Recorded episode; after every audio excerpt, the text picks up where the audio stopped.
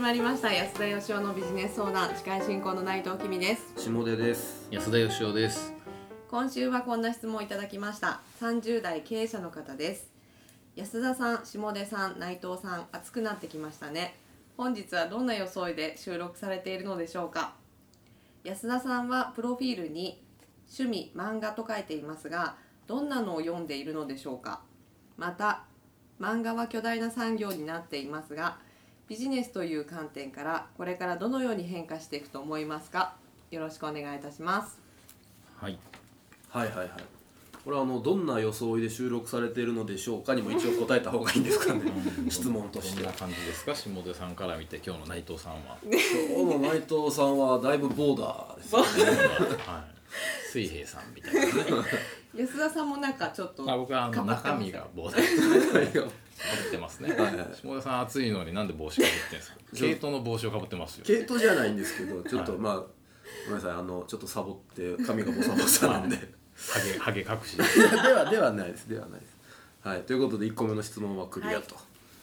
何でしたっけあそうそうあ安田さん漫画結構読まれるんですか今僕はね、この間だから教えてもらったでしょあの、下出君と小坂さんに教えてもらって。はいはいはいえーキングダムと、はそれからテラフォーマーズでしたはっいけ、はいはゴキブリが進化するやいつそうですそうです火星に行っちゃうやつです読みましたよあ本当ですかどうでした、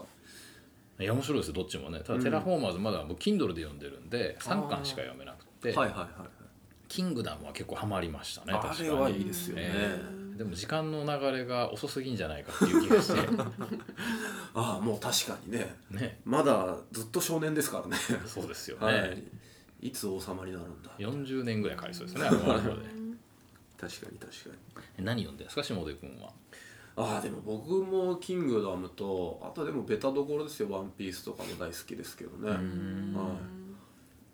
ハンターハンター」はいつ連載再開するのかなみたいな内藤さんは漫画読まないんで すか読まないんですよねあ読まないなんで漫画読まないの時間がない興味がないめんどくさいあんまり興味がなかったですよねへえ小説は小説は安田さんが面白いよっていうのでうんたまに読んだりしますけど、うんでもなんかあんまりうんまだその面白さがよくわからななんか僕ね最近僕も社長になってから昔から漫画好きだったんですけど忙しくてずっと読んでなかったんですけど最近の漫画はあのデスノートぐらいから、いはい最近の漫画面白いよってあのクリエイターさんに言われてあー読むようになってでやっぱりすごく変化を感じましたね。うーんなんて言うんでしょうもう小説に近いっていうか、はいはい娯楽じゃなくて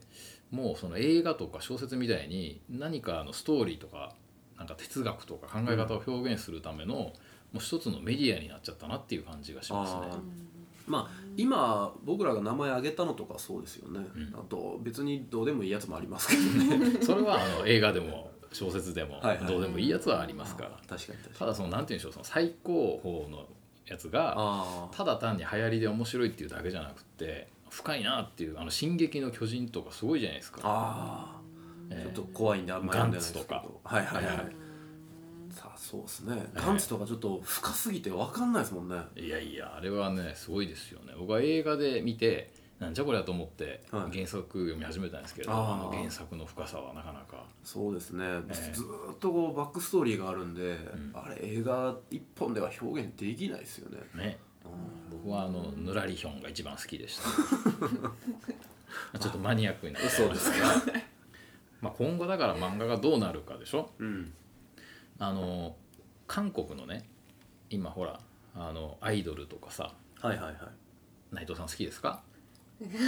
韓流アイドル、韓流アイドルはい下出君も好きですかあんまりですねああんまりですか、はあのヨーロッパとかでねアメリカとかでこう結構進出をしてるじゃないですか、はいでヨーロッパですっごい流行ったりとか、あれで結構あのしたたかなブランディングをしてんだなっていう感じするんですねうんいああそう国のってことですかそうそうつまり韓国のファン作りっていうか、んでそういう意味では漫画なんてあのもう昔はさ日本の漫画ってこう海外に輸出されたらまあ日本語って縦書きなんで、はい右から開くけど、はいそれを英語にするために左開きにしたりとかしてたのを、んもう今日本の漫画のまんまでそのまま英語に訳されてでそれにもうあの現地の若い人がもう慣れてきちゃってだかへえら日本語を読むように読むみたいなんですよねうんうんだからなんて言うんでしょうその日本の文化っていうんじゃないんだけど、はい例えばその漫画の中の設定物語とか人物とはいかはいはいに日本を好きになってもらうとか興味持ってもらうっていう情報を流し込んでおくことなんて全然難しくないわけじゃないですか。だかああなるほどねはいはいはいら日本の漫画とかあの例えばアメリカの映画見て育ったらアメリカのファンになるみたいなもんでさ、うんうんあのうん日本の漫画で育った人が日本のファンになっていくみたいなことはうん戦略的にやったらそんなに難しくなくできると思うんで、ああなるほどねなんかそのクールジャパンみたいな平べったい薄っぺらいのじゃなくてですね、はいはいもうちょっとこう深いマーケティングやっても面白いんじゃないかなと思いうますけど、んだって日本のサッカーがね、はいこの2 3 0年でこんな強くなってるのはキャプテン翼のおかげじゃないかと思ああんそれはそうですう、よ、はういうんそうですよねあれ影響を受けてやり始めてるわけですからね僕が社長になったのはですねあのプリティウーマンの影響なんで すよあのリチャード・ギアに憧れましてですねシャンパンにイチゴ入れて飲みたかったんですそうねそうそうではいすはいはいはい、あれがかっこいい大人なんだと、うんで昔はみんなねそれに憧れてなんかあのビジネスやったりとかはいなんかあの会社乗り回したりとかう、んうんうんねそういうのありましたけどうんうんただこれだけね日本の漫画が世界中で流行ってったら、はいそれをベースに次の文化作れるなっていう感じがしますよね。ああなるほどね、うんあの今のね例えば携帯電話とか、はいあの今普通に使ってる機器があるじゃないですか、はいはい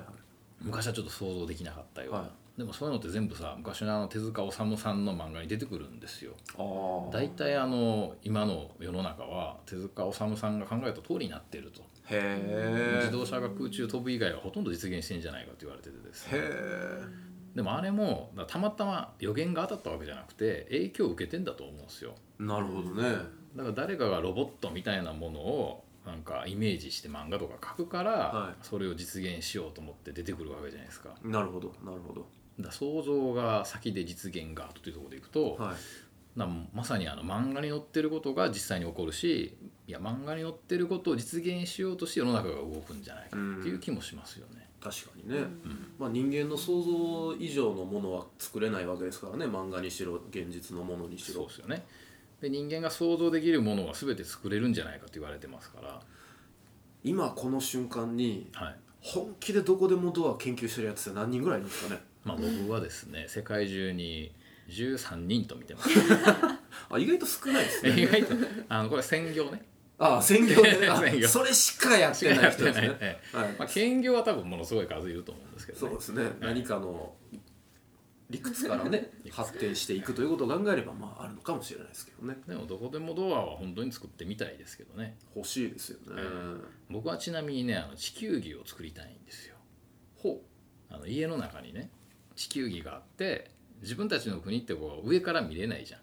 神様みたいに地球全体を上から俯瞰的に見てでちょっと触るとですねそこの情報が流れてくるんですよ天気とかねうはいは今日起いこっていることとか起こった事故とか戦争とか、はいはいそしたら客観的に自分の国とか他の国とか見れるようになってなんか世の中から争い事がなくなんじゃないかなと思っておおだから家に自宅に一つそのコミュニケーション世界の情報が見れるような地球儀が大きくてもちっちゃくてもいいから1個あれば、うんうん世界は平和になるんじゃないかなとああ地球儀屋さんになろうかなと、境目研究どうしたんです かまあ、これ平和の境目っていう ことあで、あなるほどねはいまあ、だいぶちょっと話がずれちゃいましたけど、まあでもそういう世界は一つみたいなのをね、うん実感値として見れるってのはいいかもしれないですねそうですよねうんでもやっぱりねあの漫画は特殊なもちろんあのアニメとかコミックみたいなのはいは、あの海外にもあるけど僕もアメリカ行ってあのアメリカのコミックとかね漫画好きだったんで言いましたけど、やっぱ全然違うんですよね。ああそうでしょうね漫画ってやっぱ独特の文化で、うんまあ日本語だから多分できんだと思うんだけど、小説に近いって言いましたけどまさにその行間を読むっていうか、いコマとコマの間を想像しながら読まなきゃいけないじゃないですかそうですね、はい、そういう技術はものすごいなと思いますけどね作る方も読む方もそうですよね、あの擬音みたいなのも手塚治虫さんがいる出てくる前はなかったらしいですねあそうなんですか、へえセリフ以外なんか出てくるじゃないで すかドーンみたいなやみつたへいな そ うそうそんなんがなかったらしいですよ、えそう考えたら手塚さんすごいですよね、確かにええじゃあちょっと最後締めなきゃいけないんですけど、はいビジネスという視点からどのように変化していきますかというところには漫画がどう変化するかって言ったら僕はやっぱ本当に漫画が社会に与える影響はものすごく大きくなると思うんですよね、はい今までも大きかったしうん、多分それを誰かが意図してやるようになんじゃないかなと思いますね、ああ、はうい、ん漫画を使ってあの新しいなんか仕組みを作る、はい、なるほどねそういう人が出てくんじゃないかと思いますけどなるほどなるほどそこがビジネスになっていくんじゃなないってくんじゃないかなと思いますね、ああなるほどはいはい、えーということで今週はここまでで大丈夫ですかねはい、はい、えー今日もありがとうございましたりがとうございまあしりたがとうございました。この番組では皆さんからの質問を受け付けております。質問をくださった方には素敵なプレゼントを差し上げております。どんなことでも構いませんので、どしどしご質問ください。ご質問は安田よしお .com のポッドキャストページよりご質問ください。お待ちしております。